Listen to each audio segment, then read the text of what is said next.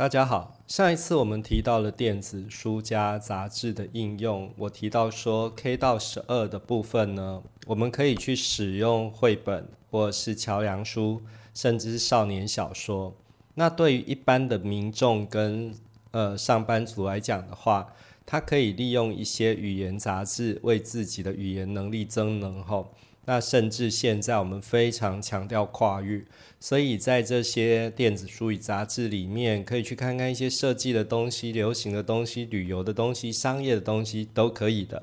甚至我们也提到说，包括现在我们很多的农人可能会因为加入国际组织，所以会有一些挑战。那这时候也可以透过这些杂志，想办法把自己培养成知识农。来应应以后的挑战哈。那今天我们要讲的部分是关于资料库的部分。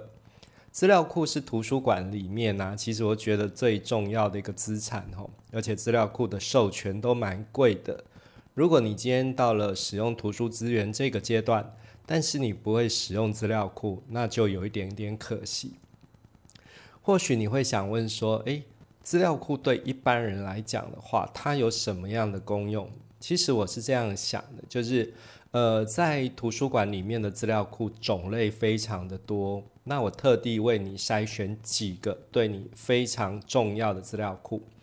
第一个就是有一些资料库可是可以协助去支持你对于健康生活的一些想望的，例如说，呃，天下杂志有出一个康健系列，当你年纪大一点的时候呢，你可能身体会出现一些毛病。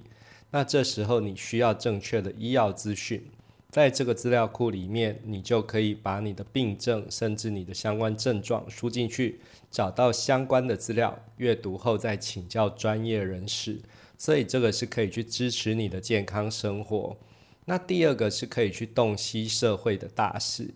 以我们在这个课程里面，我们通常会去协助大家，就是诶，你可以去使用天下杂志资料库。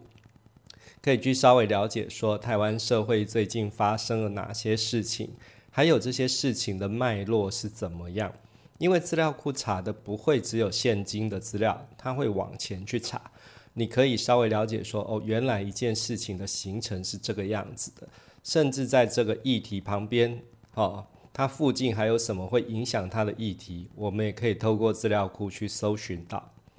那除了天下系列之外呀。呃，还有一些报纸的资料库也是非常的方便哈，也是跟刚刚我们讲的天下杂志资料库一样，可以针对事件去做一个了解。其实我会发现说，有时候我们社会大众在评论一些事情的时候，根据的往往是自己的感觉，或者是对政治上的好恶。但是如果我们可以善用这些资料库的话，我们比较能够以现实为依据，然后有自己的思考。对这些东西提出一些判断，这样子相对来讲是比较成熟的部分。那第三个呢，我会特别去提到的，就是有一些线上语言学习的内容。我们前面提到了说，呃，有很多的语言杂志。那在台湾，我们最主要常用的外文可能是英语跟日语。英语可能是工作上的需要，或是旅游上的需要。像我自己经常跑去泰国啊，那泰国的时候，我我没有办法讲泰语，所以我就会用英语跟他们沟通。然后就我的专业上来讲的话，我的专业是教育科技，最新的东西基本上都是英文的，所以我必须去学习英语，甚至要具备基本的阅读能力哈。那所以我会去看一些各式各样的刊物。可是如果你想说，诶。既然我在学习英语了，那我是不是呢，也可以稍微的去测验一下我自己？好，那关于日语的部分是台湾人蛮常去呃日本旅游，另外像我们的动漫啊，或是一些呃娱乐性的东西里面，经常有日文的成分存在，所以学习日文的人也不少。那当然，你也可以可以找到一些日语杂志什么相关的，不过。有没有办法帮你做测验？也是有的。呃，在我们的 资料库里面也有这样的一个日语测验的资料库哈，它最高可以测到 N 三的等级。那这些就可以协助你。除了我刚刚讲这三类资料库之外啊，其实还有很多这样，呃，如果你是需要做一点小报告跟研究的，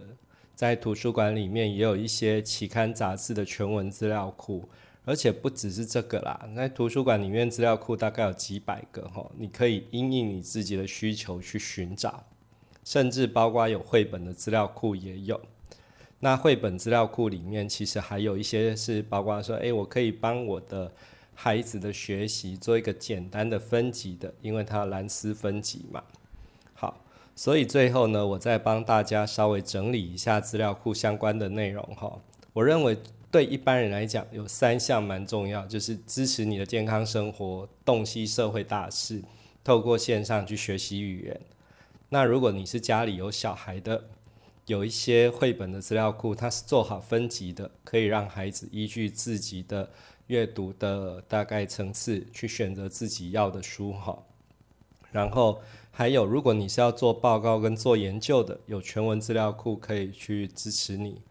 所以资料库对我们整体的一个数位阅读资源来讲，也是非常重要的一块。那如果你要去好好的掌握数位阅读资源，呃，资料库这一块一定不能放弃哈。好，这是我今天对资料库的一些说明。